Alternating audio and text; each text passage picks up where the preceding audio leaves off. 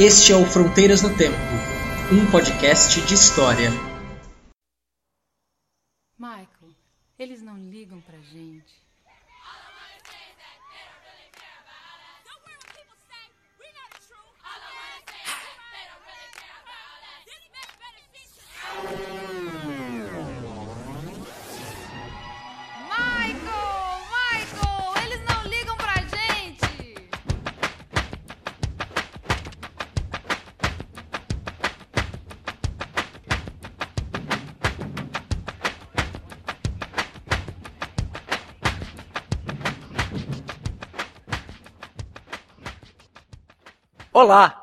Quem fala é o CA Oi, aqui quem fala é o Marcelo Beraba. e você está ouvindo Fronteiras no Tempo.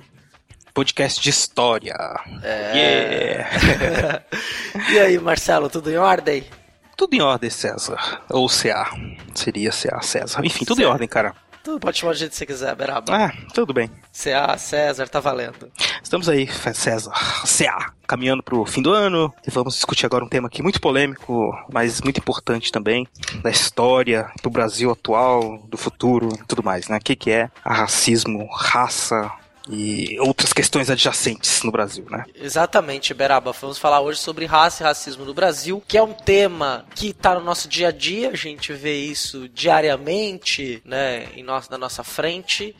E é disso que a gente vai tentar dar uma perspectiva histórica pra isso ao longo desse episódio. É, porque é, é um tema que todo mundo. É importante que todo mundo tenha opinião sobre o tema e. E a gente, assim, não vai conscientizar ninguém e nossa intenção não é dizer para as pessoas que elas têm que pensar sobre o assunto, só que elas pensem com propriedade, com sabendo que existe gente séria que pesquisou o assunto, que fala sobre o assunto, que discute seriamente o assunto. E os pontos de vista sempre vão ser diversos, mas tem que ser sério, não pode estar falando porque acha, porque é, porque que ouviu dizer, né? Tem que saber bem o que tá dizendo. É, é evidente que não, não vão abarcar todas as possibilidades, como sempre. né? Não, É, dá pra falar de impossível, tudo, né? impossível. Muito também aqui é nossa opinião, no sentido que é, tem a ver com nossa, nossas leituras, mas é a nossa, é a nossa leitura de mundo também, né? Mas é, nós vamos, vamos falar aqui como, como historiadores, professores, gente que já leu e pesquisa e pensa sobre o tema. Sim, exato, né, Beraba? Como, como todos os assuntos que a gente fala também aqui, né? sem, querer ser, sem querer ser chato. É, o podcast, o podcast é nosso, né? Sim. Quem não gostar, é só não escutar, não. Tô brincando. Se não gostar, pode escutar também, toda semana, e reclamar toda semana que a gente não liga. É, isso é importante, a opinião de vocês, a favor e contra também. É, você escuta toda semana, mas lembrando que o episódio é mensal, né, Beraba? Ah, é verdade. É, não dá tempo de fazer toda semana. Mas Não, tudo bem. Seria, seria maravilhoso se desse, mas... Um dia, quando a gente ganhar dinheiro pra fazer isso, quem sabe? É, mas, é, aí daria pra fazer, né? É, toda semana. Se virar uma atividade profissional, a gente poder aí, né? Mas acho que a gente não é. A gente faz muito isso pro hobby, né, Beraba? A gente É, faz muito pelo é hobby. prazer da É. coisa. É, deixa pra lá, não precisa. É, não- Se quiserem pagar, beleza. Se alguém tá ouvindo aí quiser dar um dinheirinho pra gente, a gente aceita. Uma boa. Fazer um jabá, alguma coisa assim, é nóis. Sim, sim, tranquilo. Depende Ai. do produto. Mas tudo bem. Então vamos lá, César. Então nesse Pronto. clima, né, esse clima aí de diversão, nesse clima que a gente tá bem animado, bem humorado, bem calibrado, vamos pro episódio de hoje. Então vamos lá, César.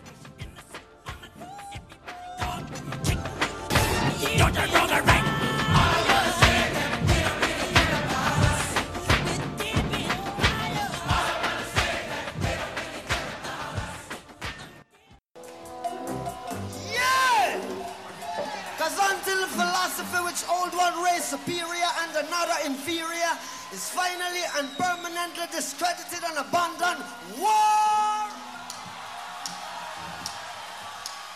Então, Beraba, o tema que nós vamos tratar hoje é um tema que tem muitos desdobramentos, é um tema de longa duração na história, se nós podemos dizer assim, que é a questão da raça.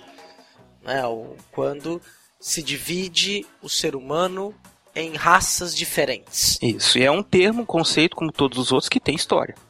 Né? Sim. Não é uma coisa. As pessoas falam de raça e falam assim: ah, mas a raça humana, somos todos iguais. Na biologia, dá pra discutir muito. É isso. Nós temos uma raça espécie humana, que não somos nós, né? O que nós vamos Sim. discutir aqui é que na história isso já foi visto de muitas, de outras formas, né? E criou-se aí uma, uma, um conceito multicultural, assim, de, de raça, né? De, de uma visão que está baseada nesse, em toda essa história do conceito aí. Com certeza. E até interessante, falando nisso, Beraba, Hum. é que o próprio conceito eh, de raça também está associado ao conceito de homem. Exato. O conceito de Homo sapiens sapiens, a, a definição do Homo sapiens sapiens, que nos define, ela aparece apenas no século XVIII. Exato. O conceito de Homo sapiens, uma ideia de Homo, pode até dizer o conceito de homem, como também um objeto de estudo, surge apenas no século XVIII. Sim, pois é, é como tem a ver com o desenvolvimento das ciências naturais também, né? Com o próprio desenvolvimento do pensamento iluminista, racional, né? Aquela coisa de tentar enxergar o homem e a relação dele com a natureza, o pensamento cartesiano também, né? Tudo vai desenvolvendo, vai levando a essa separação do homem, essa tentativa de entender o homem, a sua constituição biológica e tudo mais. Sim, na, na tarefa é, promovida pelos europeus, né, dos europeus ocidentais especialmente, é, de catalogar, classificar o mundo, Isso. nomear todas as coisas do mundo. A gente até mencionou isso no primeiro episódio, quando gravamos em 2010, com aquela qualidade de áudio duvidosa. Sim, mas enfim, né? Nós falamos disso, né? Começamos a falar disso, que um dos responsáveis por uma classificação, divisão do homem em raças, surge lá com o Carlos Linneu. né? Isso. Quando ele cria a taxonomia moderna eh, das plantas, ele acaba também adaptando essa taxonomia aos homens, dividindo então brancos, negros, eh, asiáticos em raças diferentes. Exato, com suas características próprias, né? E aí é engraçado como a gente percebe como isso, para eles, tem um sentido científico, o, racional, por assim dizer, porque eles olham e veem as diferenças, todo mundo vê as diferenças, né? Mas são diferenças eminentemente culturais, né? Que, que separam essas tais raças, né? Ele olha assim, o- os africanos ou os asiáticos e fala, ah, eles são diferentes. Os asiáticos, é, eles é, têm uma constituição física mais frágil, então eles são pessoas calmas, introspectivas. Os africanos são fortes, então eles são guerreiros, lutadores, sabe? físicos, os europeus são a síntese disso. Então, é, na verdade, ele está observando aspectos culturais e não ele. Né, especificamente Linneu, mas todos os outros pensadores também que, que pensaram essa questão da raça, que de- de- tentaram determinar isso, estão falando de questões culturais. Então, é um. Para eles, na época, era uma questão científica, mas que eles Daí eles colocavam isso na questão biológica. biológica, mesmo. é, eles falam, essas são as diferenças físicas. E isso é importante para quem tá ouvindo a gente deixar bem claro, né? Essa- existem diferenças físicas, é evidente, mas essas diferenças físicas não são determinantes de raça de forma alguma, são, são questões culturais. As, as questões físicas têm a ver, evidente, com alguma questão, aquela coisa do fenótipo, genótipo lá, da, da biologia, da, da- que, que vai adaptar uma um tipo, uma espé- espécie humana a diversas regiões, né, as diversos troncos lá que formaram a espécie humana, troncos de desenvolvimento, de, de evolução, mas e, que formaram o Homo sapiens, que não determinam raça, essas como eles determinam etnias no, no caso, é, tipos diferentes de cultura. É, e aí, vamos já esclarecer, né? Nós vamos contar um pouco dessa história. Atualmente, nós não usamos mais o conceito de não, raça. não. Nós utilizamos o conceito etnia, porque nós não, nós não separamos os seres humanos por suas características físicas, mas pela questão da sua cultura, da sua formação social. Exato. Não é a mesma separação, classificação, nem nada disso. É mais uma. né, É, pode-se dizer que é uma, uma classificação. Bom, enfim. As diferenças É. estão aí, né? São. A gente não classifica, É. né? Porque por que a gente fala de classificar também? Pro século XVIII, o correr do século XIX boa parte do século XX. Porque desde o começo, quando se estabeleceu as diferentes raças humanas, se colocou uma hierarquia entre elas. O que, que eu tô querendo dizer com isso? Começaram a considerar que uma era superior à outra. Exato. Então, no topo dessa classificação estavam os caucasianos, os europeus, e no, embaixo os negros. Exato. E que, que é uma forma de justificar a diferença, a dominação também, né? Na verdade. Sim. Pela diferença. Então, antes você tinha o cristianismo, né? Pra dizer, ah, nós somos cristãos, eles não. Aí, não, agora nós somos racionais. Nós temos que ter uma explicação racional. Nós somos superiores fisicamente, somos superiores, evoluídos e blá blá blá. E, e eles outros não. Isso vai ganhar muita força depois com o darwinismo social, que é uma leitura maluca da teoria do Darwin pra pra questões sociais. Maluca que eu digo porque é imprópria, né? Sim. Gente Mas que na época, para aqueles homens ali, fazia, todo fazia sentido. todo né? sentido, sempre fez, né? Por isso, que justifica a diferença. E a, Sim. dá sentido pra ela. Quer dizer, que ninguém é, pensa assim, ah, eu vou dominar os africanos, os asiáticos, porque eu sou superior, eu sou muito melhor e eu quero que eles se danem. Não. Todo mundo gosta de pensar sempre que tá fazendo bem, né? Ninguém Sim. é o malvadão, assim, a pessoa ruim. Até deve- existe, mas não é uma coisa consciente. A pessoa sempre acha que tá fazendo a melhor coisa, no geral. E isso serve pra justificar, pra que ela tenha uma impressão de que tá fazendo uma coisa boa. Ah, tô colonizando a África, a Ásia, eu tô, tô acabando com a cultura deles, porque é inferior, não tô acabando, tô melhorando a cultura. É, tô, tô trazendo essa cultura para um patamar de civilização, Civilização, mais evoluída. exato, que é muito melhor, ele vai ficar muito melhor e pronto, então é por aí.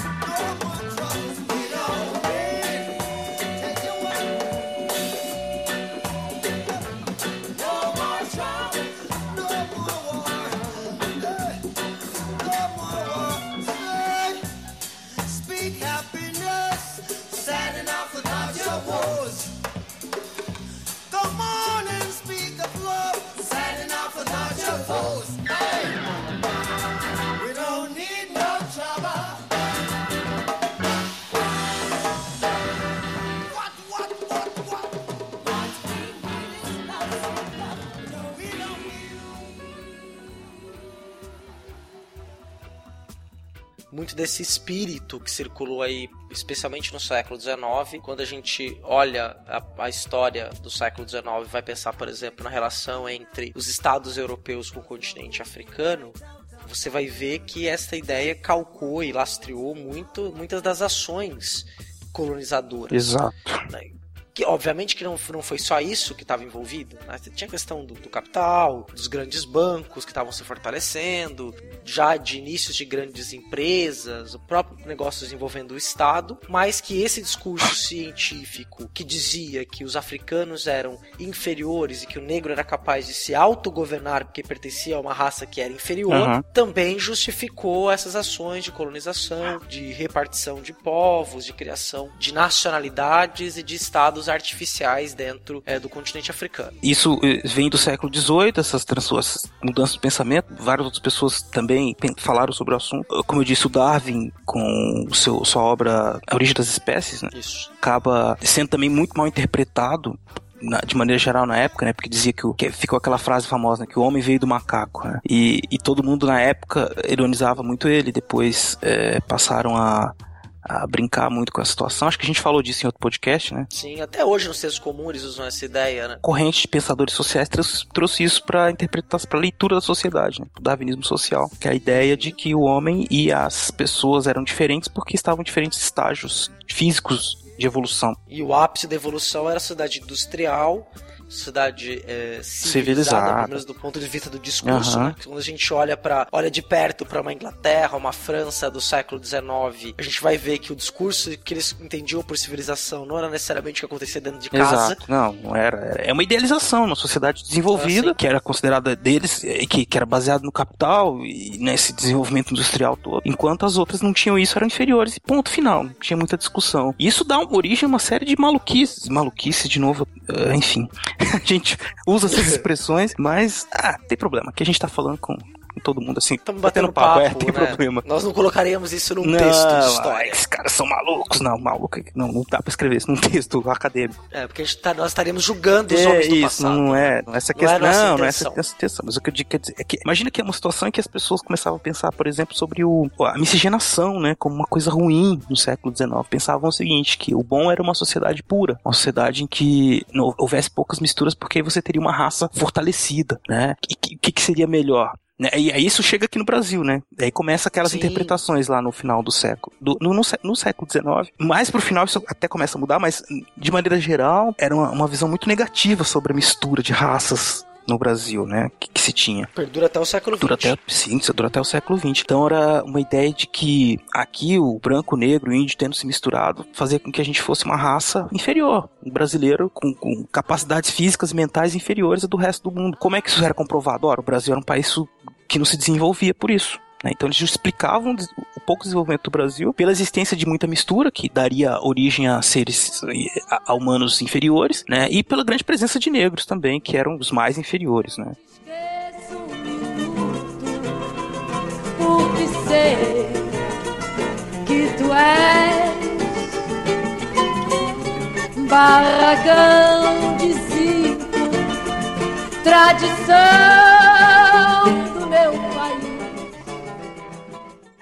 Começava a surgir na, na classe política brasileira a ideia de que era preciso é, embranquecer o Brasil, né? Sim. Isso é uma das linhas que favorece a, a imigração europeia, em detrimento de outras. Inclusive, falava-se, por exemplo, em trazer. Os japoneses foram muito combatidos, ninguém, muita gente não queria que os japoneses viessem, os chineses, porque eram considerados inferiores. Os japoneses eram considerados fracos e não servia.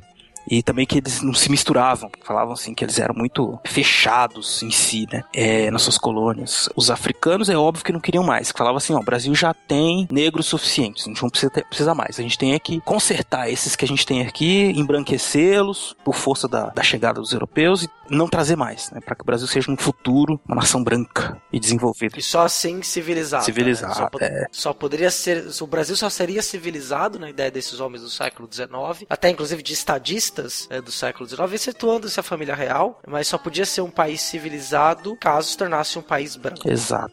Isso aparecia né, nos discursos, aparecia. E de certa forma, era, virou até um lugar comum, né?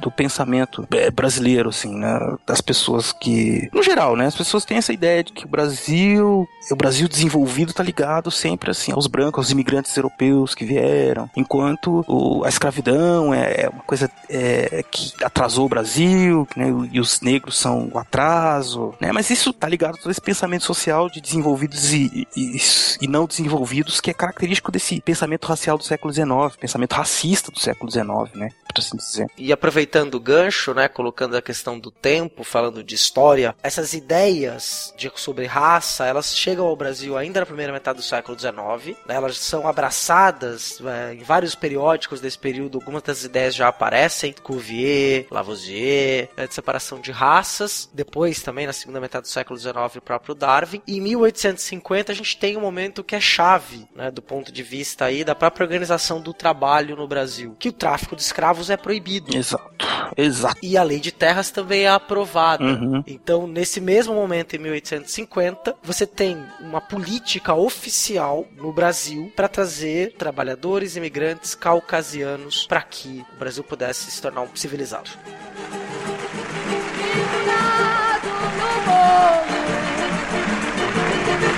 e pedindo socorro. Ai, a cidade a teus pés vai, barracão. Tua voz eu escuto. Não te esqueça um minuto porque sei que tu és barracão. O que também não deu certo. Você vê o caso dos alemães foi muito criticado porque eles vieram, ah, tá vindo os alemães, legal, né? Mas eles eles vinham, ficavam nas suas colônias e não queria saber do resto do Brasil, né? Tanto que você tem. ah, eu moro aqui no sul do Brasil, existe muitas essas regiões que as pessoas falam alemão e português, existe toda essa valorização da cultura alemã, e eles não se misturavam muito, assim, não vieram pra cá, pra, vieram, colonizaram, têm suas terras, sua vida, mas não foram, não foi uma integração instantânea como eles que se queriam. Ah, vamos embranquecer, trazer brancos pro Brasil, que eles vão vir e vão se espalhar pelo Brasil. Não, eles ficavam fechados em si também, né? Mas aí veio muito italiano, espanhol, português, né, também. Enfim, o fluxo migratório foi bastante grande, principalmente isso aí, pensando nessa questão do trabalho. Não se preocupavam só com a questão do embranquecimento, é claro, né? também tinha a questão do, da- do mercado de trabalho, né? A substituição da mão de obra escrava, como você estava falando. Então não há uma. Como é que você vai. Se, se- se houvesse a libertação dos escravos, que ia acontecer em breve, todo mundo já sabia disso, não tinha mais como, a pressão era grande. Se, se acontecesse isso, a mão de obra que existente era basicamente dos ex-escravos. Iam ter uma, muita força para cobrar salários, enfim. Sem um mercado de trabalho com com o desemprego estrutural, eles não iam ter condição de, de manter o, o salário baixo. É, e lembrando que no século XIX, o escravo no Brasil ele era de tudo, né? Ele era o, o motor das carroças, ele era o encanamento de esgoto, ele era o pedreiro, era o carpinteiro, eh, ele era o barbeiro, tudo, vida citadina especialmente, girava em torno do trabalho escravo. Exatamente, né? Eles eram parte essencial da vida, né? Você vivia para o trabalho não era feito, era feito pelos escravos, né? É, claro que isso é uma generalização,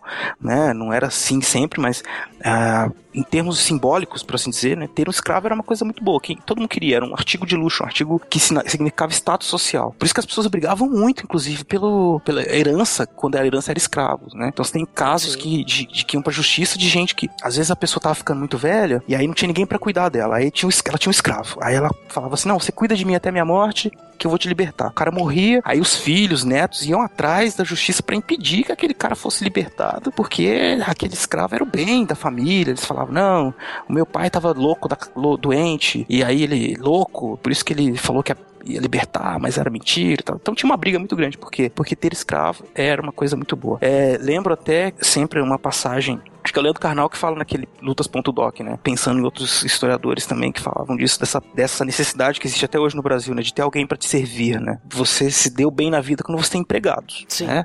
Gente que faz as coisas pra você, cuida do seu filho, limpa a sua casa. Por quê? Porque trabalhar, pegar no pesado mesmo, lavar sua própria roupa, limpar sua própria casa, é uma coisa menor, uma coisa É, que a classe média brasileira, né, não aceita muito Não. bem, né? Diferentemente da classe média europeia. Sim, exato. Já ouvi vários casos de gente que diz, né, que não existe essa preocupação tão grande com trabalhos domésticos. As pessoas fazem trabalhos, lavam roupa, limpam a casa, né? Classe, classe média, uma coisa da classe média mesmo. Né? E esse trabalho doméstico no, no século XIX, como já tinha até dito, mencionado, obviamente era feito por escravos, Exato, né? E muitas vezes algumas pessoas, além dessa questão do testamento que o Beraba falou, que é fenomenal, assim, é fantástico. Você vê as pessoas é, em seus testamentos dizendo que querem que o escravo seja liberto, é, ou liberto depois de uma determinada idade, ou que ele vá para a posse de outra pessoa. Você tinha também gente que vivia, a renda dela era do seu escravo de ganho. Ela alugava o escravo para fazer serviços na casa dos outros, Exato. ela era paga por isso, e aí o, era o principal rendimento. Porque o perfil do, do proprietário de escravos no Brasil, do século XIX, especialmente nas cidades,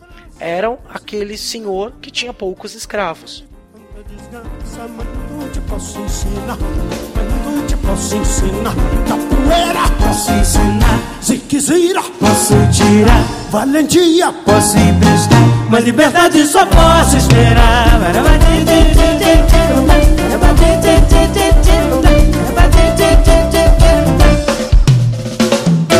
Upa, neguinha na estrada, upa pra lá e pra cá. Veja que coisa mais linda, upa, neguinha começando a andar. Upa, neguinha na estrada, upa pra lá e pra cá. Veja que coisa mais linda, upa, neguinha começando a andar, começando a andar. E a gente tá falando de escravidão, César. Eu me lembro, hoje em dia tem muita gente falando, tentando polemizar com relação à escravidão, tentando meio que diminuir o impacto disso na, na história do Brasil, né? Dizendo assim, é, mas isso era natural, os próprios negros tinham escravos e tal, tá, né? Como se isso Abonasse, abonasse né? e isentasse, né, os brancos, né, da, do problema da escravidão, né? Mas a questão eh, são questões separadas. Você tinha evidente esse, esse valor cultural da escravidão, claro, então como eu disse, todo mundo queria ter um escravo, era coisa de um status social. Então tem aquelas histórias, por exemplo, da Chica da Silva, que se casou lá com o cara dos diamantes e, e teve um monte de escravos, e ok. Então ela era. Então os próprios negros tinham racismo e tal, tal, tal. Não, não é bem por aí que você tem que pensar. Você, você separa, você vê a questão simbólica da escravidão e dessa, de- da posse de escravos como um bem para ascensão social, mas isso não quer dizer que ser escravo fosse bom ou que ser escravo fosse algo é, normal, que é o que a gente tem que aceitar como. Existia muita crítica, existia muito problema também para que isso funcionasse. É claro que existia também uma certa harmonização daquilo, né? Hoje em dia tem gente que diz assim que a escravidão não teria existido, não teria funcionado tão bem se não houvesse uma relação entre senhor e escravo que não fosse só baseada na violência. Na violência. Não era só violência o tempo inteiro, era uma violência às vezes simbólica, uma coisa assim, uma opressão, porque aquele sujeito que estava escravizado, ele é evidente que ele se sentia diminuído, ele era, ele não tinha autoestima, ele não conseguia reagir muitas vezes, né? Mas e ele acabava aceitando aquela vida, né? Assim, bom, a gente tá longe de casa, todo ferrado lá, né? Numa, sendo o tempo inteiro humilhado desde criança. É óbvio que ele obedecia. Então nem todos se revoltavam, mas existia muita luta, muita revolta, né? Resistências silenciosas, né? Tem várias formas de resistência silenciosa. Às vezes, muitas vezes eles queriam, falavam também de, de reproduzir os escravos, né? Assim, faz, incentivar a família escrava para que eles produzissem mais outros escravos, principalmente depois do fim do tráfico, né? Muitos resistiam a isso, matavam os filhos, não queria ter filho, enfim, era uma, uma, uma coisa assim. Tinha os dois lados da moeda. Não é um, uma coisa, não é um, uma situação tão simples assim.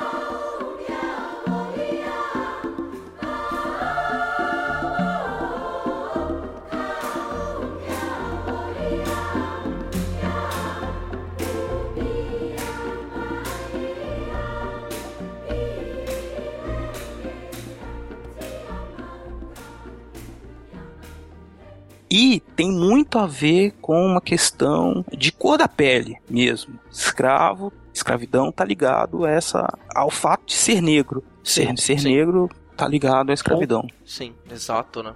E é muito forte isso, né? O Eusébio de Queiroz, que foi um dos que, que lutavam contra o fim do tráfico de escravos no Rio de Janeiro, né? ele tem uma passagem num livro que se chama A Força da Escravidão, do Sidney Chalub, em que ele fala assim, ele pega uma citação do Eusébio de Queiroz que diz mais ou menos assim, se você encontrar um preto na rua, essa expressão, né? É mais fácil você tomá-lo como escravo e pedir e fazer averiguação, né? Do que o contrário, porque de repente tá passando um, um escravo fugitivo por você e você não sabe. Então, e é, e é o que acontece mais ou menos hoje, né? Com estigma, so- estigma social dos negros, né? A polícia. É, liga até o que a gente falou no final do episódio passado, Exato. né, Beraba? Hum, que é o quê? Quando a gente contou a história lá do, daquele aluno que como ele se sentiu Exato. quando ele tava correndo e passou uma viatura do lado dele. Exato. Né, a própria questão do tratamento que é dado à questão do, do negro no Brasil Isso. hoje em dia. Tudo isso é reflexo desses mais de 300 anos de escravidão que nós tivemos. Exato. A escravidão no século XIX, em determinado momento no Brasil, também passou a ganhar sua justificativa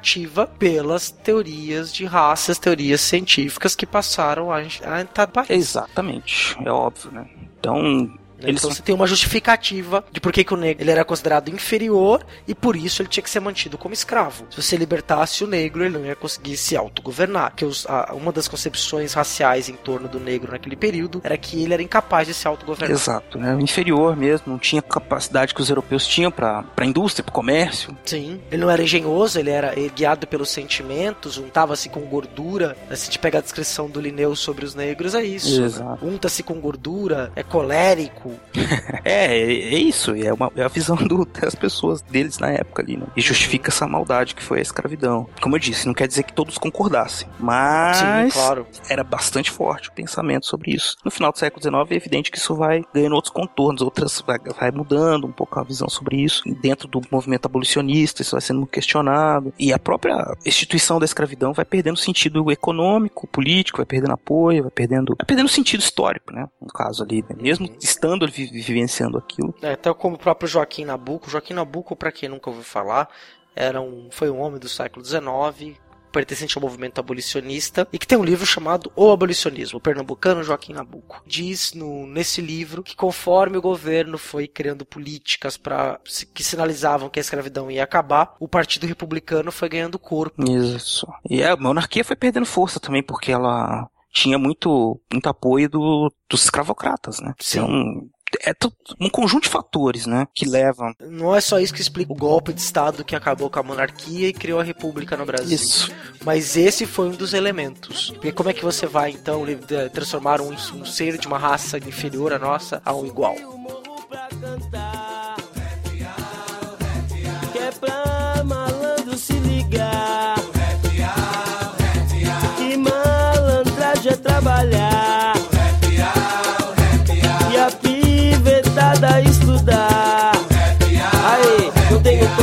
linguagem de Bezerra da Silva, nem o canto refinado de Paulinho da Viola. Sou só mais um neguinho pelas ruas da vida. Quer se divertir, fazer um som e jogar bola. Rap rude sou eu, sujeito homem. Eu tô com o microfone, é tudo no meu nome. Sou possemente Zulu, se ligar no som. Sou negrão, certo sangue bom. 20 de novembro temos de repensar a liberdade do negro. Tanto teve de lutar. O negro não é marginal, não é perigo. Negro ser humano, só quer ter amigos. Na antiga era o funk, agora é o rap. Vem puxando o movimento com o negro de talento. Negro é bonito quando. A gente não vai nem entrar aqui no mérito como foi o processo para abolição, então acho que não vem ao caso, mas aconteceu. Isso é pra um outro episódio, outro né, episódio. Vamos deixar para maio do ano que vem, de repente, a gente fala sobre isso. Mas foi a, a feita a abolição da escravidão como uma ação de Estado, mas é bom sempre lembrar, fruto também dessa pressão social, desse desgaste político do império, desgaste político da própria instituição da escravidão, e acabou acontecendo, né? E pronto, viva, festa, né? Todos foram libertados, não tem mais escravidão no Brasil. Depois, passada a festa, o que aconteceu com esses ex-escravos? Essa é a grande questão. Pra onde eles foram? O que, que eles fazem hoje em dia? Porque às vezes as pessoas falam pra mim assim: ah, mas 1888, 2014, mas faz tanto tempo que acabou a escravidão. Quer dizer, a gente não tem mais problema no Brasil com isso. Vamos passar uma borracha e tá, tá, tá, e acabou. Não, quer dizer, tenta é, diminuir né, a, a relevância disso no Brasil atual, mas é, a gente vive todo dia os problemas do fim da escravidão e da FAO que fez planejamento. É, não houve nenhuma política pública para, por exemplo, criar uma escola para o ex-escravo. Postos de trabalho para que esse escravo se mantivesse economicamente ativo. terras, né? Você podia dar terras Sim. pra eles, né? quer dizer, que tinha, te- tinha terras, mas aí que foi feito? Priorizado o trabalhador que vinha da Europa, né? O mesmo do Japão, Sim. da China, né? Poucos ex-escravos conseguiam acesso à terra. Muitos ficaram, continuaram trabalhando na fazenda como salariado. Muitos, muitos mesmo foram para cidades, viver Sim. nas periferias. É, Santos, por exemplo, foi, no final do século XIX, um, um grande receptor de, de escravos, né? Escravos fugidos ou que vinham para os quilombos. Teve um quilombo chamado Quilombo do Jabaquara, que ele foi um quilombo patrocinado pelas autoridades municipais. Porque é, Santos é uma curiosidade, né? Inclusive tem um pouco desse, desse mito, que tá até na bandeira da cidade, que é a cidade da liberdade. Ah. Santos proclamou a abolição da escravidão em 1883. Olha que avançados. É, né? e aí você tinha muito. Tem dentro deste, deste conto, dessa história, tem algumas vespas que precisam ser melhor É, investigadas. o que, que se pensava muito ali no final do século XIX dessa, desses ex-escravos, né? Olha, eles estão indo pra cidade, eles não têm costume de trabalho. Existia um debate parlamentar, né? Do que o trabalho precisava ser mudado, a visão de trabalho. Acho que a gente falou um pouco disso já também por aí, né? Uhum. Aquela questão. No episódio passado, inclusive. Taca, taca a polícia em cima desse pessoal aí, né? Porque tirar eles dos bares, da rua, colocar, tirar das, das zonas de prostituição e de jogos, colocar pra trabalhar. Que aí você, aí se criaria uma cultura do trabalho, da família, né? Uma coisa que faria com que eles se encaixassem dentro dessa ótica de, de trabalho que o Brasil precisava para se tornar um país na visão de, do, dessa elite, um país desenvolvido. Uhum. E até interessante estar falando agora, lembrei de um, de um exemplo que é bem bacana para o nosso ouvinte se ele quiser procurar. Né, Você tem lá o site da Biblioteca Mundial Digital. Vou deixar o link no post, assim como na Biblioteca Nacional. Você tem um, um conjunto de imagens, de fotos dá pra até ver é, nos fotos tiradas no século XIX, por exemplo, ex-escravos tirando fotos de terno, sapato, ou de um- uma foto maravilhosa de uma, de uma escrava. Ela tem os olhos verdes, uma expressão forte. É uma foto sépia, mas você consegue ver que ela tem olhos claros. Sentada como uma verdadeira madame, sentada num numa cadeirinha. E dois escravos que iam bem trajados, que iam carregá-la pelas ruas da cidade é, do Rio de Janeiro, em cima da sua cadeirinha. E no começo do século XX, você vai ter muitos registros iconográficos. Olha, eu tô canando a fotografia. vai ter muitas fotos de famílias negras em poses civilizacionais. Quer dizer, o homem de terno, a mulher, os filhos, que elas pra se enquadrar num padrão de família que era tida como a família ideal. Uhum. Então, como se fazia isso por meio da fotografia? No século XIX, era muito comum quando um escravo é, conseguia a sua alforria ou era liberto, ele tirar um retrato, né, para marcar essa condição. Aham. Era um costume. E isso que a gente tá falando, dá pra você ver do- ponto de vista de uma história da imagem feita no Brasil do final do século XIX e no começo do século Isso. XX. Como, como que essas pessoas se comportavam e como elas queriam se autorrepresentar. Exato. Isso aparece também na pintura, né? Tem a obra famosa, A Redenção de Can. Essa é um clássico. né? Sempre aparece também por aí nos vestibulares e provas né, de história. Que é a pintura do. É, é feita em 1895, que, é- que, que fala do. que mostra a visão sobre o embranquecido, né?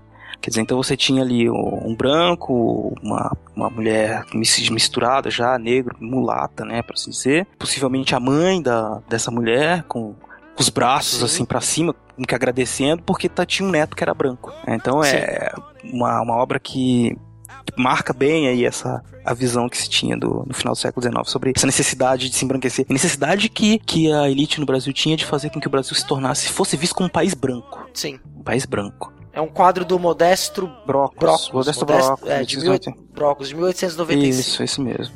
Então, caso vocês vejam, procurem aí na internet, a gente vai deixar a referência no post do link, no, link, do, post. É Isso, do, do podcast. E aí vocês dêem uma olhada aí que, pra quem for fazer vestibular alguma coisa aí, vale muito a pena. Essa- toda hora essa, essa imagem cai. Então dá uma análise bastante boa.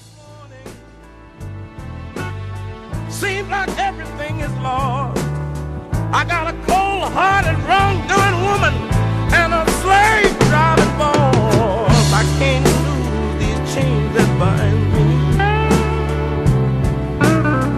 a shake or loose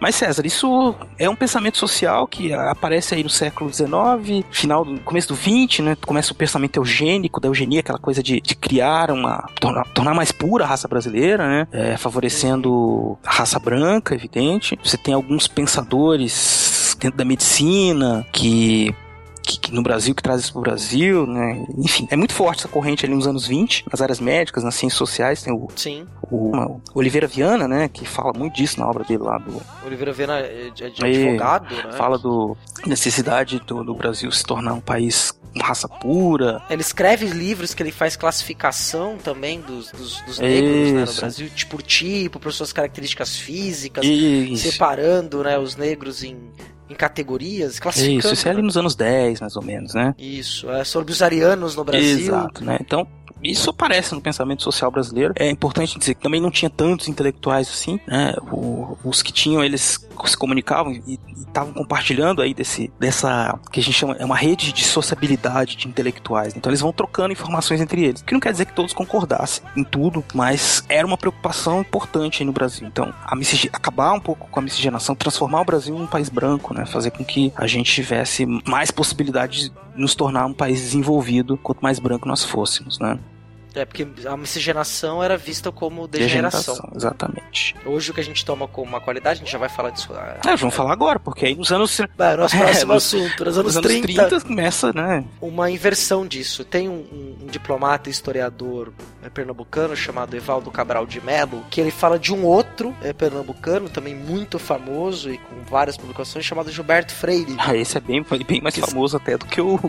Que o Evaldo Cabral, com certeza. é, é, mas ele tem uma, uma sacada que é muito legal. Tem um texto que ele fala é, nos anos dois, é um livro dos anos 2000, que foi o ano nacional Gilberto Freire, e que ele num livro chamado Imperador das Ideias, que é uma série de ensaios sobre Gilberto Freire. O Evaldo Cabral de Melo Neto fala que o que o Gilberto Freire fez foi um ovo de Colombo. Ele chama de ovo de Colombo gilbertiano. País de pessoas que são mestiças, ele mostrou que ser mestiço, na verdade, era uma grande qualidade, uma grande vantagem. Ele fez uma inversão de algo que era óbvio, ele só quebrou a base do ovo Exato. e deixou o ovo em pé. Exato. E aí começa também, mas isso tem a ver com o contexto do Brasil dos anos 30, né? O fim da República Velha, uma redefinição, muita gente pensando o Brasil que nós queremos, né? Ah, foi feita a proclamação da República, para muita gente, o Brasil não tinha chegado no estágio que se queria, politicamente, nem economicamente, né? A gente continuou dependendo, talvez até mais, né, de uma elite, eh, uma oligarquia que controlava a política e a economia do Brasil. E aí esses pensadores começaram a reverter o pensamento, né, do que existia Então, Até pela Semana de Arte também, Moderna, já né? desde os anos 20. Os anos 20, né, marcaram muito isso. Os anos Muito- 20 começa esse movimento, o Macunaíma, o Herói Sem É. Caráter. E né? outros movimentos sociais e políticos que existiam nos anos, no final dos anos 10, início dos anos 20, né, durante os anos 20 todo. Todo o sistema que foi criado depois da, da proclamação da República, que tava, vivia engessado, com sérias restrições à participação política, foram questionados. E aí, nesse bojo, também o pensamento social brasileiro sobre, sobre raça e constituição, questão social no Brasil. Sim. Né, que era, uma, era um problema né, gerado naquela sociedade, que existia é, uma série de pensadores que diziam que era um motivo de, né, de, de atraso, que você né, tinha então que branquear todo mundo, e aí você tem uma nova corrente de pensamento social que vai ser muito importante, que como eu já tinha dito, vai inverter a lógica, vai inverter a questão, e vai, mais do que isso também, porque quando a gente pega uma construção de uma história do Brasil, você tinha o que? O caucasiano, Uhum. E o indígena idealizado. Isso. É o indígena como um herói greco-romano. Isso. O Guarani, que é um dos, que é um dos livros fundadores da mitologia, de uma mitologia nacional, né? O Peri é um, é um deus grego, ele luta contra leões. Exatamente. Então esse movimento indigenista era um movimento de um índio idealizado, não era um índio como índio, mas era um índio então ligado a uma antiguidade do Brasil, quer dizer, uma antiguidade, uma espécie de mitologia criada para justificar a própria grandeza do Brasil. E nesta história escrita, o negro não tinha lugar.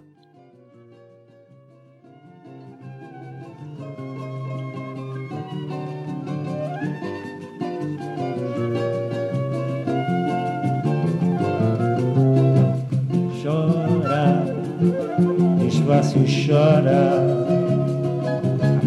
Aproveita a voz do lamento que já vem a aurora.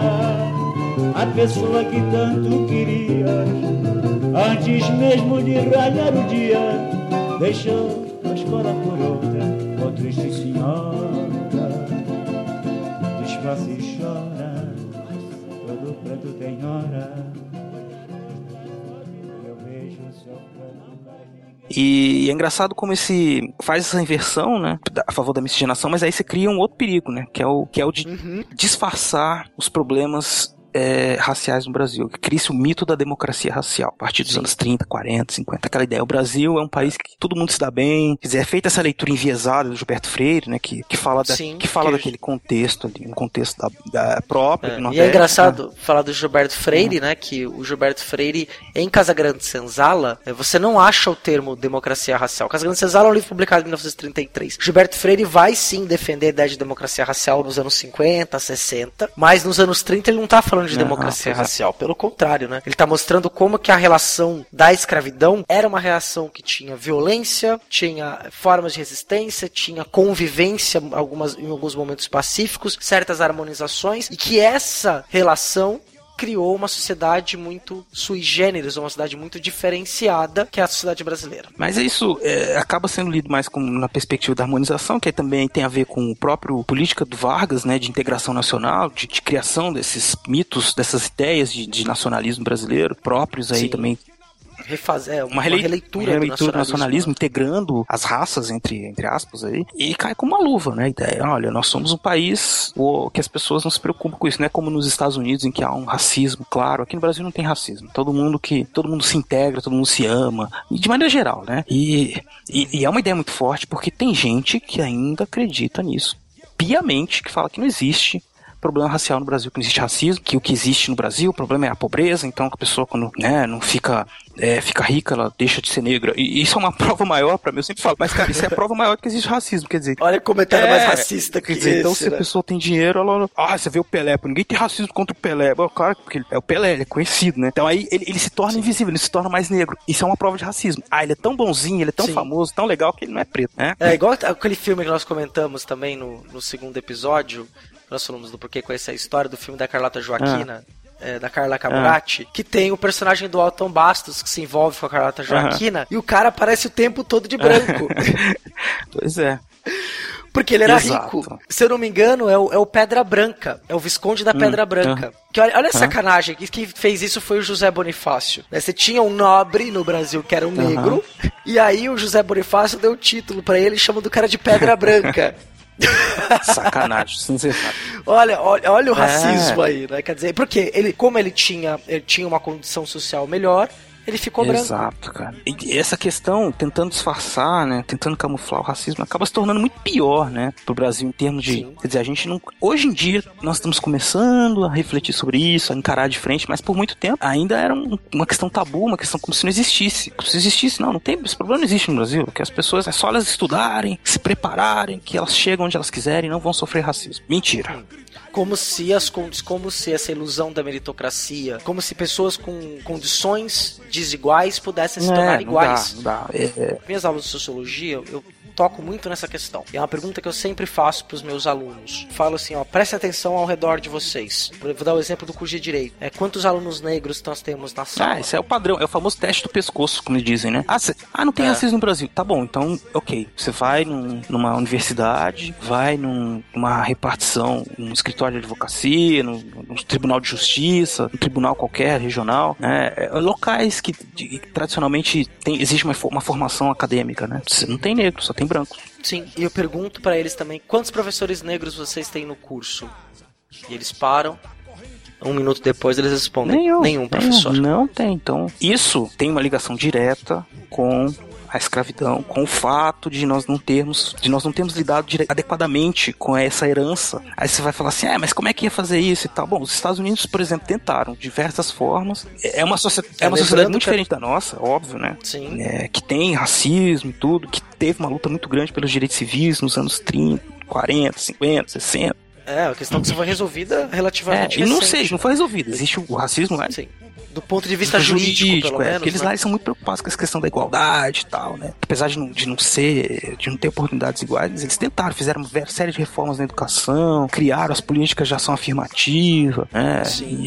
E, e por mais que fosse criticado, mas fizeram, porque para dar suporte para essa população que, que foi, que sofreu as consequências econômicas e, Sim, claro. e sociais da escravidão, porque É, e vou até fazer um parênteses do que você está falando, uma comparação. É, se a gente olha para a cidade americana, a gente tem uma classe alta Sim. negra. E no Brasil, no Brasil nós não temos uma quantidade Não. significativa de, de negros dentro da Não, classe é alta. pouquíssimo, cara. E eles se tornam invisíveis por essa disfarce, esse disfarce da raça, né? Da questão, da questão da cor mesmo. As pessoas não gostam de falar do assunto porque elas gostam de fingir que tá tudo bem, que nós somos todos iguais. É, você tem um, um ator, uma, ou uma pessoa negra que aparece né, com uma posição de destaque, não existe essa, essa identificação. As pessoas não tem receio de falar, ah, porque ele é negro. Até tem aquela coisa, né? Eu, eu mesmo já passei muito por isso. Aquela coisa, eu falo assim, não, eu sou negro. Eu, Marcelo, tô falando pra você.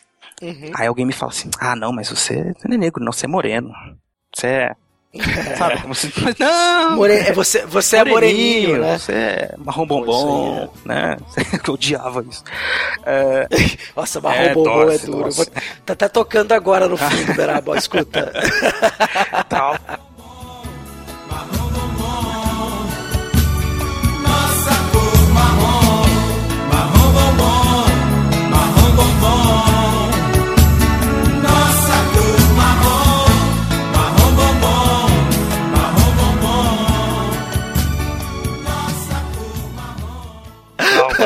Cara.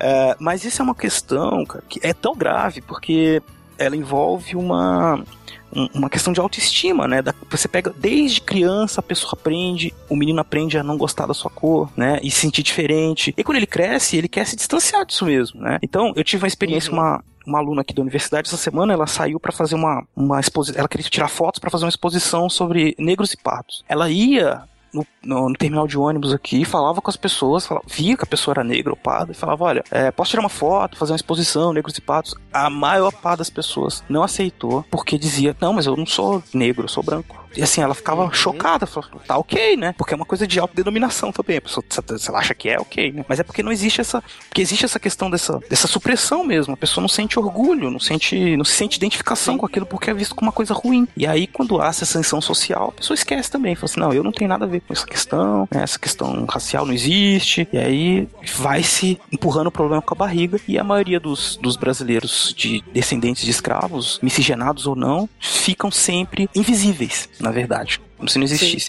Porque não é uma questão social, é uma questão de cor da pele. Aí a gente não tá falando de raça, às vezes nem de cultura, porque já misturou muito também, né? É a questão de cor da pele. As pessoas de pele escura no Brasil são vistas de maneira diferenciada das pessoas que não têm pele escura. E ponto final. Não adianta dizer, ah, é porque os, os, os italianos, coitados, também eram pobres. Ah, porque não sei o quê. Não, porque aqui a questão não é só questão social, é questão de cor da pele. Né? Sim, exato. Exato. Assino embaixo tudo que você tá falando, Beraba. E é essa, essa que é o debate que nós fazemos hoje em dia, né? que, que tem é um debate que tem, que tem história. Não é é óbvio que envolve uma posição política. Que hoje em dia, por exemplo, se fala de políticas de ação afirmativa no Brasil, é, você pode ser a favor ou contra, mas como a gente estava falando antes, né, tem que ter um embasamento, tem que ter um porquê. Ah, eu sou contra por quê? Porque não existe racismo no Brasil. Pera lá, mas baseado no que você está falando isso? Ah, eu sou contra porque todos têm que ter direitos iguais. Ok, mas o que, que é direitos iguais, né? Que você tem uma pessoa que estuda numa escola pública na periferia, tem que, que pensar no sustento da família, que não tem acesso à televisão, que não tem acesso à internet, que não tem acesso a, a viagens, e outra que mora em outra região, e, e além de tudo, além de ela não ter acesso a nada, ela é negra. Negra, É, isso. Ela é inferiorizada, assim, na visão dos outros todos. Ela já tem um problema de autoestima grave. Aí você coloca essa pessoa pra competir com outra que, quando não teve, às vezes talvez não tenha tido tantos acessos a tantas coisas também, mas parte na frente dessa, nessa, nessa corrida porque é, porque é branco, sabe? Isso é notório. Se não fosse verdade isso, a gente teria mais pessoas negras em locais de destaque, porque não dá pra dizer que eles não têm força de vontade, ou porque não querem, ou porque não tiveram. Sim. É. Porque senão você cai naquela questão de falar que é uma De coisa de raça, raça, é. né? Ah, é. É, a coisa, a coisa não é, É. essa, a questão não é essa, nem um pouco, chega nem perto disso. E, e aí você, passa por aquelas situações constrangedoras, assim, de pessoas veem o cara que é negro e fala assim, nossa, você deve sambar muito bem, né? Jogar futebol. cara, e, e eu não faço nada disso. Quer dizer, não, não existe essa obrigação, né, de, de se encaixar num, num ambiente, num, num- num tipo de cultura. Beraba não samba e não joga bola. É, conheço muitos outros que também não fazem isso, mas outros que fazem, porque Sim, tem pessoas claro. que são brancas Que faz- que, que fazem tudo isso, né? Porque aí já é uma questão cultural, de identificação, de criação, né? É outra história, Sim, né? sim. Não dá pra, pra mudar muito, né?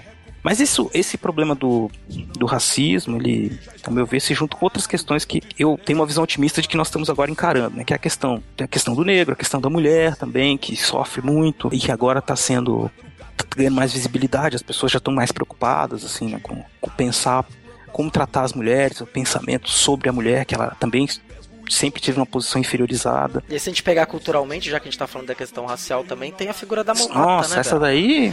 A figura da mulata, ela é uma questão que é utilizada no Brasil como símbolo de mulher brasileira, mas sempre como símbolo É objeto, objeto, né? Muitas vezes. Exato, é aquela coisa pra, pra ser usada, né? Assim, é a mais colocada no, no, no- no- no estereótipo mais perverso, né? Porque é, ela vai. Quer dizer, se ela ainda é a mulata, ela tá aquela boa de cama e tal, não sei o quê. Agora, quando você coloca ela numa posição. Quer dizer, a mulher, mulher, mulher negra, pobre, né? Essa daí é a que tá lá embaixo, né? Na, escala social brasileira, né? Não tem. é, e aí é preciso fazer alguma coisa, né? preciso pensar. O Estado que nunca fez nada, né? E aí que vem o embasamento para essa questão. Nós temos um problema público no Brasil, que é esse. Pessoas, nós temos uma herança da escravidão, nós temos pessoas que não têm igualdade de oportunidades.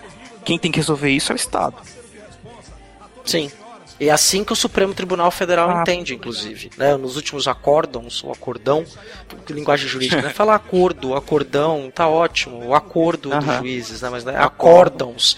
É, no acórdão é, de uma ação empreitada por um partido político, democrata, sobre a questão da, das cotas raciais na UNB, que o Supremo Tribunal Federal entendeu que políticas afirmativas é uma missão histórica do Estado, em que enquanto persistir a desigualdade, a ação afirmativa deve se manter. Ela não pode ser eterna, porque ela, senão ela deixa de ser uma oportunização de situações de igualdade e vira privilégio. Mas enquanto o problema não tiver resolvido, as cotas, as ações afirmativas devem ser é, uma obrigação dos governantes. É assim que está colocado, por unanimidade dos ministros do Supremo Tribunal Federal. Uma interrogação. Olha que coisa mais, que coisa boa, boa,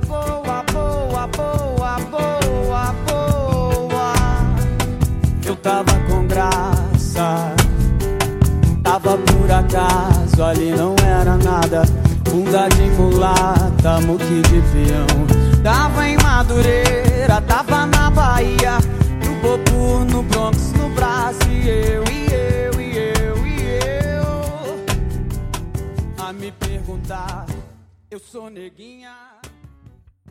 Mas é isso, é, é um problema muito complexo, né? Muito difícil de, de, de, fazer com que todos enxerguem, né? O ponto de, de partida é esse da história, né? Observar problema da escravidão, o problema do preconceito, do, do racismo, né, que tá aí. O- tem uma questão de, de, de valorização da, da cara do brasileiro, do jeito, né? Nós temos que reconhecer essas pessoas como iguais, como parte do Brasil. É, eu fico muito, muito chateado de assistir televisão, por exemplo, e ver nos Estados Unidos, olha como os americanos são muito mais práticos que a gente nisso. Lá eles têm uma minoria, vai, de 13, 15% de negros no- no- nos Estados Unidos, mas eles conseguiram pela movimentação política, pela própria característica da democracia americana, essa coisa de, bom, nós temos que dar oportunidade para todos, tem que ter um espaço para todos. Eles conseguiram, eles têm na mídia, é, há um debate sobre isso, sobre a participação dessas pessoas, né? E elas aparecem. Então você tem atores, você tem que são sempre minoria, sempre sofre preconceito também. Mas tem filmes, tem uma produção que, que tá ligada aos, aos Sim. negros, né, nos Estados Unidos, para eles aparecerem. E os próprios negros também. Telejornais que são apresentados Os âncoras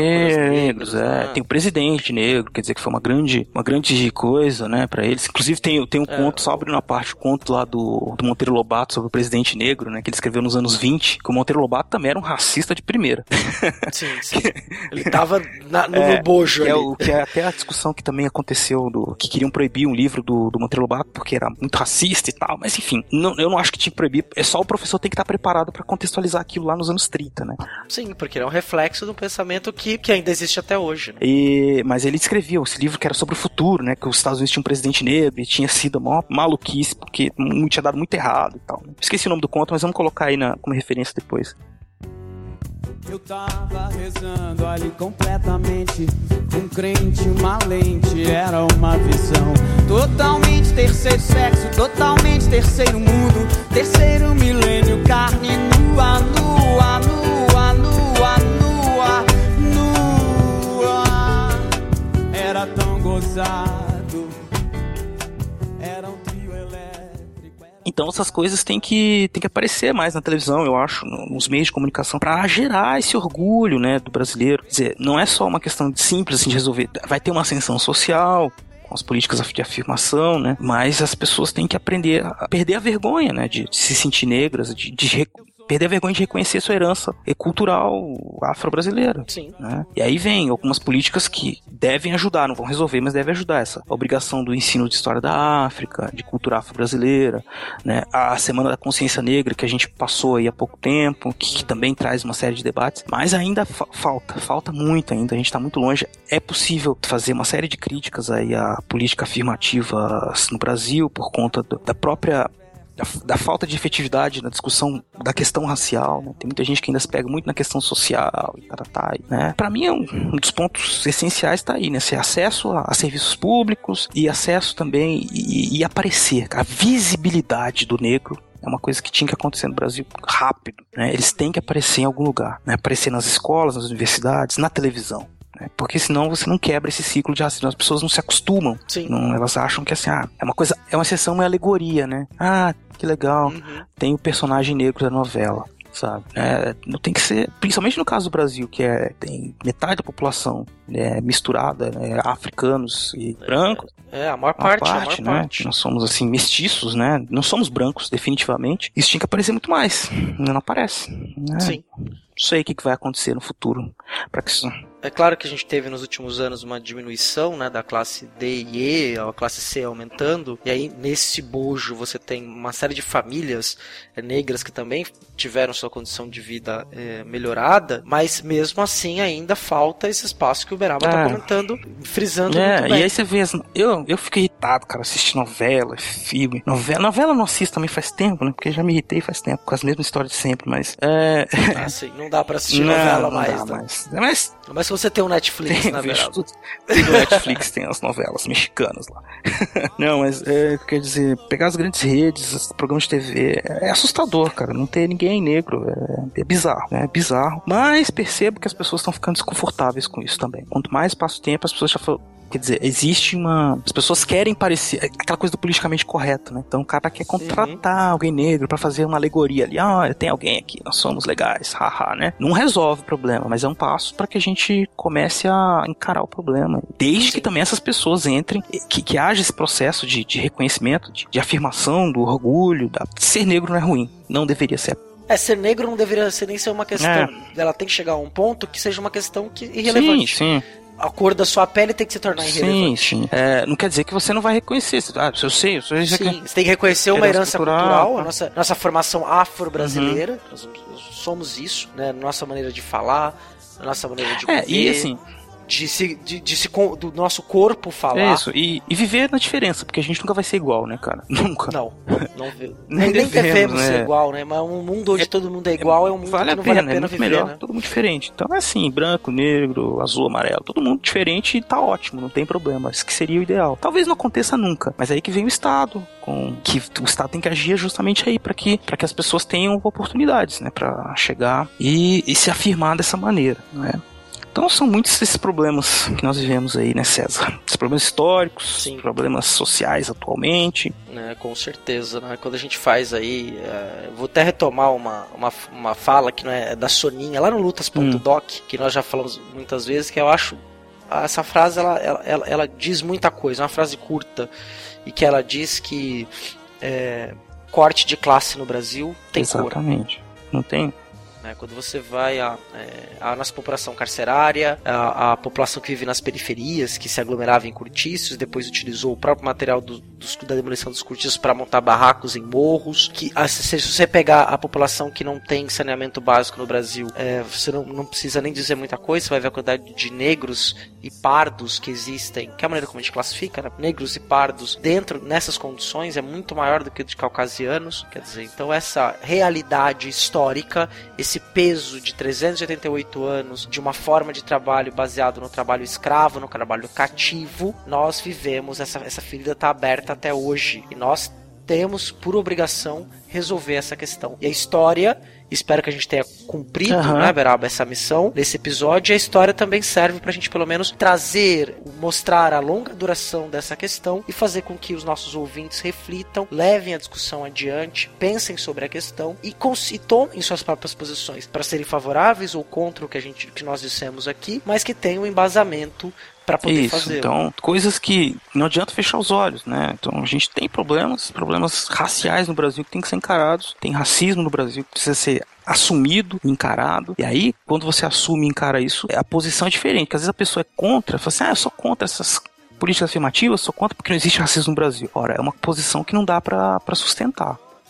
É, você pode até achar isso. Tá ouvindo aí e fala assim, ah, eu acho que não tem, porque eu, eu não tenho preconceito, porque a pessoa sempre pensa muito em si, né? Muitas vezes eu vejo aquela coisa assim, Sim, ah, eu não sim. tenho preconceito, eu tenho amigos que são negros. Mas isso não quer dizer nada, meu filho. O que você faz na sua É. casa é muito bom pra você. Mas e o resto do país, né? E a sociedade? E será que você. E os, e os que não são seus amigos? Como é que você vê? Você- Será que você vê seu amigo como negro? Será que você é, percebe ele é, dentro dessa, desse contexto de que existe preconceito nos lugares. Você sabe se ele sofre preconceito, você sabe se você já, é, já reproduziu algum tipo de preconceito em forma daquelas piadinhas, aquelas, aqueles comentários, né? Que sempre são. Que, que é outra questão polêmica, né? Que as pessoas dizem assim, ah, que politicamente correto não pode mais fazer piada de negro, que coisa, tá, tá. É, é, é difícil, não é questão só de, de, de proibir, mas é que tem que saber que essa, essas piadas elas, elas acabam ajudando a reproduzir essa visão negativa né, com, com relação aos negros. Quem consegue fazer isso de maneira muito didática é o seu homônimo, né? Marcelo Marrom. Sim, que é um stand, é, faz stand-up. stand-up, né? né? Faz que é, que é muito bacana, que ele, ele, ele faz, ele tem uma- um quadro, chama- uma peça, um quadro chamado Afrodescendente, que ele vai contando, só contando piadas relacionadas a Uhum. negros. E aí ele vai vai ter o link no post também pra você poder ver no YouTube e vai conforme você vai rindo, você vai percebendo e desconstruindo, vendo o seu preconceito sendo escarrado dentro do seu Exato. riso. É. E ele tá, te, ele tá te mostrando tanto que todo mundo é preconceituoso, mas se diz que Isso. não é. Como ele tem um momento, que é uma fala do texto dele, que ele diz, ali quando ele para, ele fala assim, ah, quando eu terminei meu show, veio uma senhora é, e falou assim pra mim, ai moço, eu gostei muito do, do seu show, eu gosto muito das pessoas que falam dos seus próprios defeitos. Ah, cara, é triste. Mas é, é de uma genialidade, É. né? De uma Não, e é, genialidade é, isso é- que... é- é a mostra a prova de como as pessoas não têm a menor ideia do problema racial no Brasil. Elas acham, ah, ok, é. Tô rindo, mas é porque só é piada, não leva a sério, não é assim, tá, tá. Não, não, é séria a questão. Não dá pra. Você tem que reconhecer o seu racismo. Talvez se você reconhecer, você possa até rir de você mesmo sendo racista. Acho que isso é importante. Sim. Você rir de você mesmo. Nossa, eu sou racista.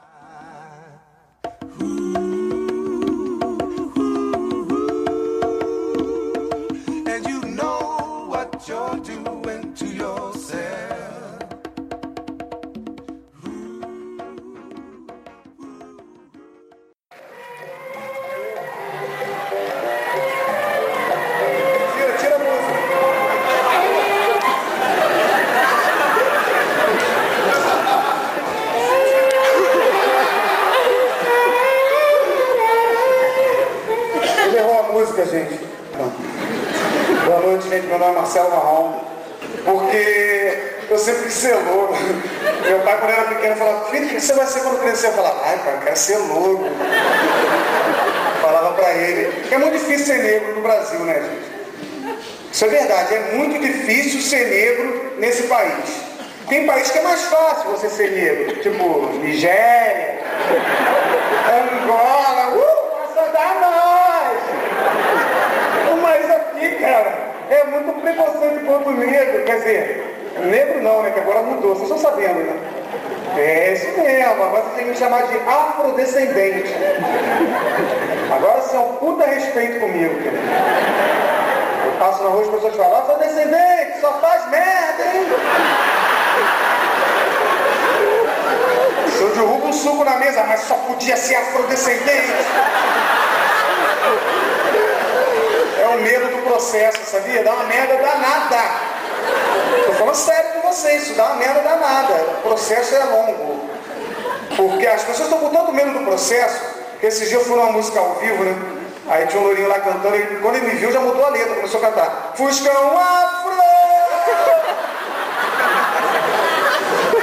Gente, eu, eu vou ser sincero com vocês, é uma palhaçada que inventaram.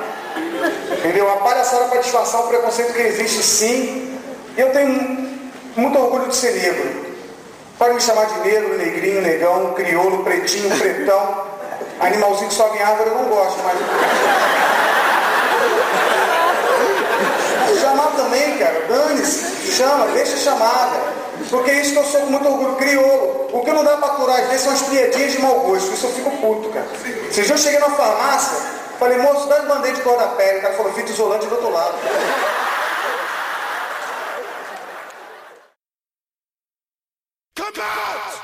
The Black Panther is ready for you! As pessoas é, têm que reconhecer, né? Reconhecer os seus preconceitos e aí, aí vale a piada, né? Não no- sobre a piada sobre o negro, mas a piada sobre as pessoas que têm preconceito. Acho que vale muito a pena. É, é uma coisa que tem naquele documentário O Riso dos Outros. Não sei se você já viu. Esse eu não conheço. Conta pra Acho que mim. é, é o riso dos outros, chama. Deixa eu ver. Acho que é isso. O riso dos outros. Ele, ele fala sobre essa questão da comédia no Brasil. Ele diz assim: olha, em qualquer lugar do mundo, a questão não é em lugares que se pratica o stand-up e tal. A questão não é fazer piada. Fazer piada com quem já tá por baixo não tem graça. É fazer piada de gay, fazer piada de negro, de mulher, sabe? É, é assim, faz parte da nossa cultura e tal. Piada de Existe- gordo, né? Piada de gordo. Existe, existe isso. Existia. Mas a gente pode mudar essa, essa cultura preconceituosa brasileira. Reconhecer que isso existe. E fazer piada de nós mesmos. Fazer piada de, de, de quem tá por cima. Né? Fazer piada dos brancos que têm racismo. Fazer piada das pessoas que têm é, obsessão pelo corpo. Né? Fazer piada, sabe? Essas coisas assim. De- de- em, ao invés de fazer, fazer a piada com não com o dominado, e sim com o dominante. Né? que é uma crítica que é feito no, nesse documentário do Pedro Arante, O Riso dos Outros. Tem no YouTube, depois vocês podem ver. É buscar ironizar quem tá por cima. E isso acaba quebrando a, a lógica. né? Então você pega e faz piadas com os racistas, né? Com as pessoas que são idiotas. Por exemplo, essa, essa história do cara e a mulher chegar e falar, ah, eu, é, as pessoas os defeitos, eu gosto de quem faz piada com, com os defeitos. Quer dizer, tá, tá escancarando o racismo e, e é um motivo de riso, né? Pra, pra a posição da pessoa. Às vezes situações em que. situações no dia a dia que as pessoas sofrem preconceito. A gente tem que rir dessa pessoa que tem preconceito, né? E falar, como, como você é ingênuo, sabe? Como é uma posição boba. Né? Uhum. Qualquer pessoa esclarecida, ao meu ver, hoje em dia tem que, tem que tentar entender isso, né? Que nós temos problemas sociais, nós temos diferenças, é, essas diferenças elas têm que ser celebradas, elas sempre vão existir, e a gente pode até rir disso, mas sem continuar reproduzindo aquela mesma ladainha e, e que acaba justificando o preconceito. Né, contra todos esses grupos minoritários, negros, mulheres, gays, é, homossexuais, né? Então a gente tem que, tem que quebrar isso, fazer uma força, uma força de mudança interna, uma coisa que tem a ver com educação, tem a ver com uma postura política, né? Não vou aceitar isso, então vou fazer piada de outras coisas. Tem tanta coisa pra fazer piada, coisa boa, né? Vou fazer piada de corno também, que é tão engraçado. É, qualquer coisa. Pô, enfim, não falta tema pra fazer piada. Não Precisa Uhum. fazer piada de negro. Não faz sentido. Mas é isso, eu acho que a gente chegou em algum, algum lugar aí, né? É, foi um episódio diferente, né? Da gente Uhum. E eu acho que foi valeu muito a pena aí conversar Sim, sobre sim. isso. né, nesse- No- nesse mês especial aí, que é o mês da consciência negra, né? Sim, Então, sim. é importante a gente usar para refletir sobre todos os nossos problemas brasileiros, problemas raciais, sociais, né? Nós temos muito que avançar ainda aí. Que tão, né, que- que- E nos formar, não é só ter opinião por ter. No- tem que tem que, tem que buscar informações, partir para uma, uma luta política, uma posição política, mas baseada sempre em diversas fontes. Não adianta você ler uma opinião de um, de outro, ou escutar nosso podcast e falar, tem minha opinião. Não, vai ler, a gente tem uma bibliografia grande sobre isso. Tem muita gente que está tratando do assunto, discutindo o assunto na mídia, nos jornais, na televisão, né? É, E- lugar não falta, não falta Não, não. Até do, quem quiser saber do ponto de vista jurídico também, Também. tem lugares onde você pode buscar, as informações são todas públicas, Exato. podem ser acessadas de forma pública, então você vai é, enriquecer o teu repertório para poder formar a tua opinião. Espero Exato. que a gente tenha contribuído então para ajudar que vocês tenham se esclarecido ou aprofundado ou revisto ou você concordar com o que a gente está falando, até mesmo para discordar. A gente vai falar daqui a pouquinho, então, como você faz para entrar em contato com a gente na nossa leitura de e-mails. Exatamente. Então é isso, César. Foi muito bom falar desse assunto aí com você. Gostei. Ah, igualmente.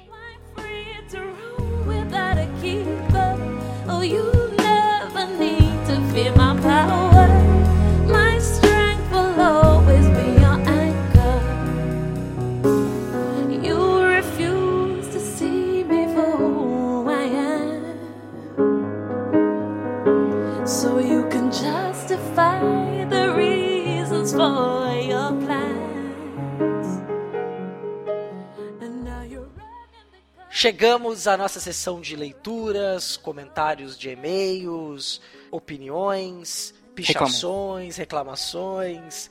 E tudo mais. É, Beraba, é isso mesmo. E Beraba, a gente teve feedback dessa vez do nosso terceiro episódio, Crime e Castigo na História? Tivemos algumas falas, muito. Tivemos compartilhamentos né, lá no Facebook. Ah, do Alexandre Umbelino de Barros, Augusto Carvalho, Diego Pinto compartilharam lá no Facebook. Algumas pessoas comentaram também comigo pessoalmente. Ah, Mas já agradeço a todos que compartilharam também, que eu nomeei agora. E nós tivemos aí os comentários no site da Daniela Daniele Navarro. Daniele Navarro. Né? Ela foi muito simpática. Ela disse- fez dois comentários. Primeiro, ela disse: Oi, meninos, estou adorando os podcasts informativos, interessantes. Continue com o projeto, está realmente muito legal. Estão aceitando sugestões de temas? Parabéns, aguardo novos episódios. Sim, nós aceitamos sugestões de temas. Podem mandar quando vocês quiserem. Sim, E- é, mandem mesmo, é tipo ficar feliz. Sim, é, e ela mandou. Mandou várias sugestões. Sei que pode parecer estranho, ela disse no segundo e-mail. Mas que tal episódio sobre? Alimentação na história. Acho assunto interessante, pois cada cultura tem a sua. Ou mesmo os costumes culturais e suas variedades, que sei que existem muitas coisas diversas e curiosidades interessantes por aí. Idade Média ou Renascimento, outro assunto legal. Corrida espacial também é interessante. É bem interessante. Brasil no período barroco, Tiradentes, independência, ditadura. Enfim, estamos sobre o Brasil, pois sei que o que vemos na escola não são. Não é não bem, é, não é bem a realidade dos fatos que aconteceram. Eu sinto muita falta de conhecer a realidade histórica brasileira. Muitas dicas já. Desculpem. Continue o excelente trabalho, estou aguardando o próximo podcast. Não, não precisa pedir desculpa. É, a gente tá aqui para isso. Então, se vocês tiverem dicas, gostei de todas. ó. Essa da alimentação, então, me interessa bastante. É, dá, uma, dá, dá um episódio maravilhoso isso. A gente É. tem pau, ela deu pauta pra gente pros próximos seis meses de programa. Seis vezes. Nossa, tem muita coisa. Corrida espacial também. E tem aquele que a gente quer fazer sobre cinema nacional. Tem muita É. coisa, né, César? A gente, a gente só precisava ter mais tempo, que ideia não falta, né? Não, com certeza. E essas sugestões foram ótimas, Daniele. Muito obrigado, obrigado. pela simpatia do comentário, pelo meninos também, que a gente gosta, né, sim, sim. Por enquanto a gente ainda cabe nessa categoria. Não, não cabe mais, mas foi legal que alguém É, não, mas a gente aparenta ser bem mais jovem do que somos, né, Beraba? Ainda bem. É, a genética favora- fa- nos favorece. ai, ai, que engraçado. Pois é. Mas eu agradeço então, Daniel. Valeu mesmo.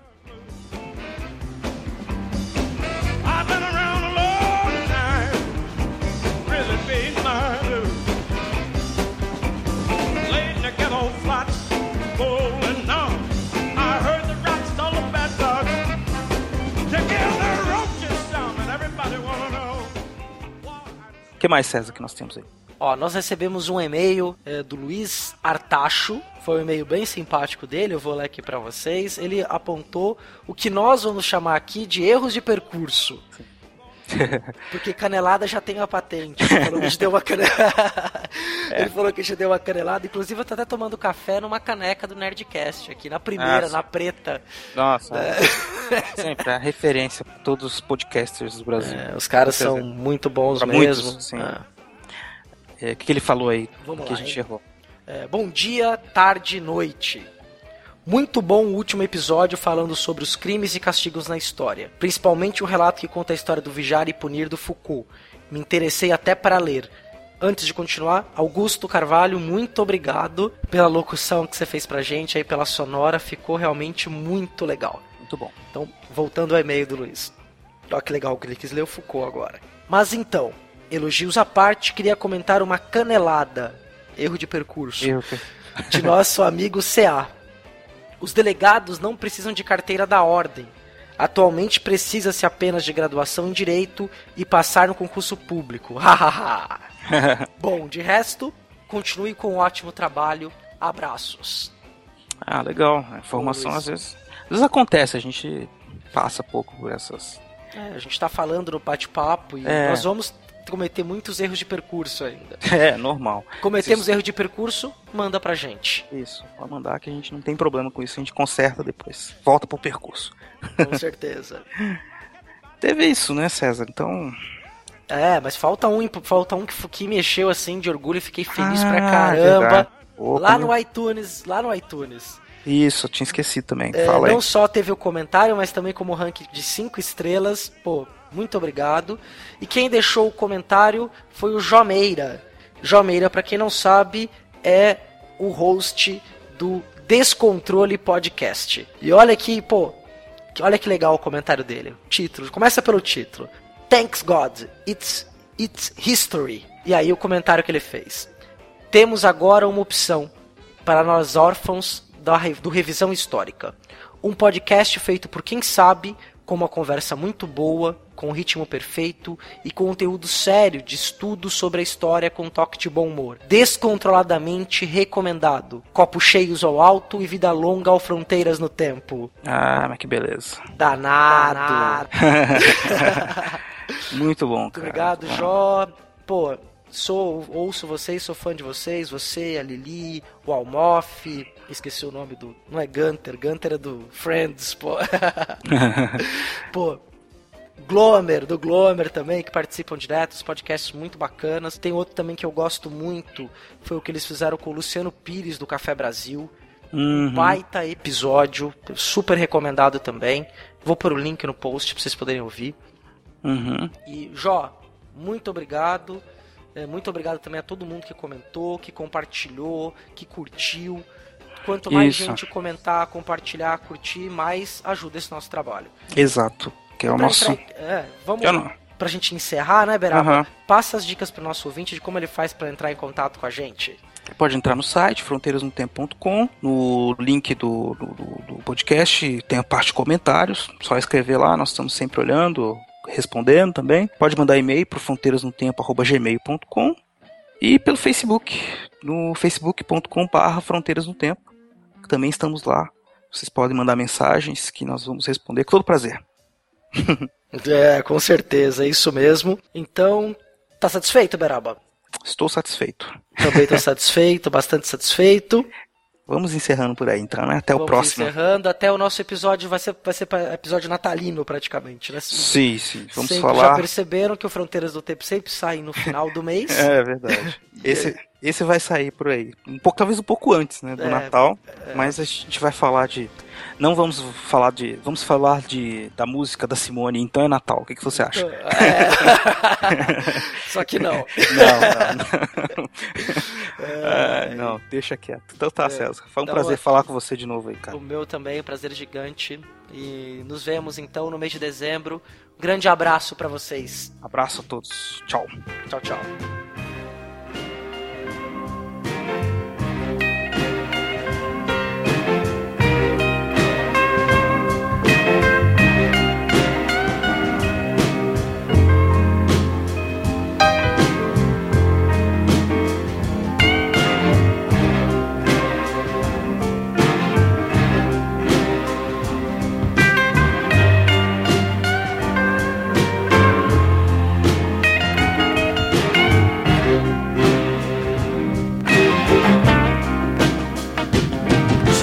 ghetto woman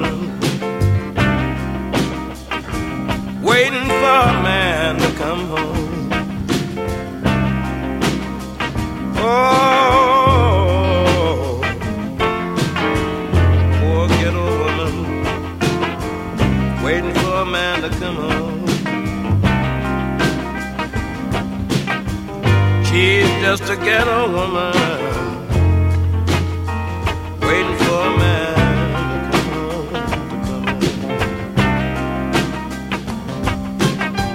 Rat run across the floor, a roach run up the wall.